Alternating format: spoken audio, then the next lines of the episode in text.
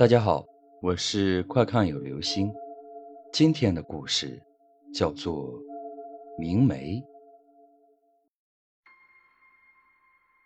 关于明媒的故事听到的很少，唯一的一个故事是从张阿婆那里听来的。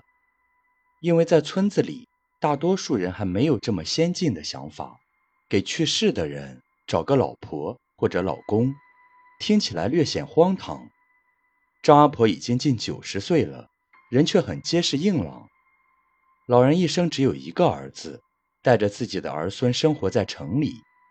张阿婆一个人习惯了，所以一直不愿意跟着孩子去城里过活，一个人生活在村子里的老院子里。老人很喜欢给我们这些孩子讲故事，那些神怪的故事常常把孩子们吓得一副害怕。却又想听的表情，张阿婆就会笑笑说道：“怕啥？都是假的，哄你们玩的。”后来长大了，也随着家人搬到了城里，只有到假期的时候会回到村子里小住。每次回村，也都还会到张阿婆那里坐坐，听听她讲故事，也给她讲讲自己在网上看到的灵异故事。这一年又来到张阿婆的家里，闲聊的时候，不知道怎么的就提到了阴婚的话题，自然也就提到了明媒这个词。我告诉张阿婆，关于明媒的故事传的可神了。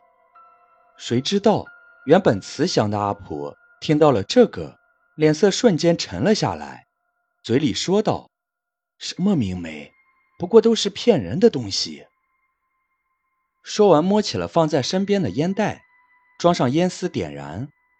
随着那袅袅的烟雾升起，阿婆讲起了她年轻时候的故事。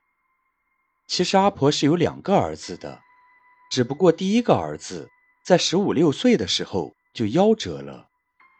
张阿婆不到二十岁就结婚了，婆家家境很好，是远近都闻名的大户。而阿婆结婚后没多久就怀孕了。后来生了一个儿子，这可把一家子都高兴坏了，细心的呵护着孩子。在孩子长到十来岁的时候，阿婆又生下了第二个儿子。大家都忙着照顾小的，所以就难免忽略了大孩子。只是想着孩子都十几岁了，也不需要特别的照顾了。就这样过了五六年，大儿子已经十五六岁了，在村外的镇子上上学。那天放学很晚，每天放学晚了，张阿婆就会去接下儿子，因为回家的路上有段很不好走的山路。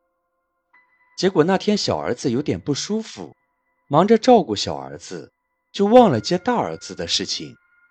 等发现的时候，天早已经黑了，可孩子还是没有回来。于是，一家人就开始顺着山路找，最终在山脚下。找到的却是孩子的尸体，应该是走夜路不慎掉下来的。大儿子的意外去世，让张阿婆十分自责。她觉得是自己的疏忽才导致了这样的结果，却也不知道做什么来弥补，精神一度恍惚。这天不知道从哪里得知，邻村有这样一个人，可以给年轻去世的人结阴婚。可以让人在阴间不会孤单，这让张阿婆好像看到了希望。现在唯一能做的就是给大儿子在阴间找个伴。家里人虽然觉得这事很荒唐，但看到阿婆是一门心思的想做，也不好多加拦着，于是就找到了那个可以结阴婚的明媒。那个人姓何，原本不过是一个不学无术的人。不过一次巧合的机会，给两个大户牵线结了个阴婚，误打误撞的结果还不错，也因此不光得了一大笔介绍费，还慢慢的出了名。但毕竟在山村里，能接受这个的人很少，所以他就本着来一个就要赚一笔的态度，他自然是知道张阿婆家的情况，钱肯定不会少给。他自然也不会放过这个机会，满口的答应，并开口要了不菲的介绍费。张阿婆当时已经被自责冲昏了头脑，哪里有不应的道理？一应事情就交由他去办了。大约过了十几天，这姓何的人来到阿婆家，跟阿婆说事情已经办好了，还煞有介事的拿出了那女方的生辰八字，说是和阿婆大儿子是最合适的。阿婆对这些事情是一点儿也不懂，看人家这么快就给自己的儿子找了个伴，自然就是想着早日结亲，也好早日心安。具体事情也就都交给那姓何的办了，阴婚就这样结完了。张阿婆似乎了了一桩心事，可谁知道没过多久，张阿婆就梦到了大儿子，儿子在梦中哭诉。责问母亲，为什么要把一个恶妇送来和自己一起，让他在阴间的日子过得很难，每天都要遭到那恶妇的打骂和折磨，还让儿子还他什么镯子，可他从来没有拿呀。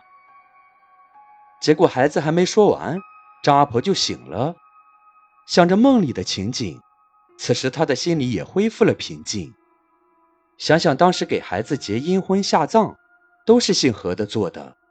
至于那女人长什么样，是什么人，他一无所知。会不会是这其中出了什么问题？本想去找姓何的问问，但转念一想，还是从别处打听一下。最后打听到跟儿子结阴婚的，根本不是什么女孩，而是别的村子里的一个妇人。那人活着的时候就以恶出名。折磨死了公婆，最后也没得善终，掉到河里淹死了。死了也没入祖坟，随便就埋在了河边。后来人们发现那坟被挖开了，但妇人名声不好，有什么下场也没人在意。现在看来，是姓何的为了赚钱，偷了尸体给阿婆儿子结了阴婚。张阿婆很是愤怒，想着儿子梦里那可怜的情形。最先是找了一个很灵验的风水先生，给拆了穴，破了阴婚。再后来，就是一定要找到那个黑心的何明梅算账。可是找了几个月也没有找到，慢慢事情也就淡了。张阿婆没再梦见过儿子，也渐渐从丧子之痛里走了出来。大约又过了半年的时间，阿婆无意中路过邻村。听村里人议论说，那个姓何的找到了，不过人已经死了，就死在了当时埋恶妇的那个河边。发现的时候已经有些腐烂，露出白骨的手里还拿着一个女人用的镯子。故事讲完了，阿婆磕了下早已燃尽的烟袋，却没有像往常一样说那句：“别怕，这都是假的。”好了，这就是今天的故事，明梅。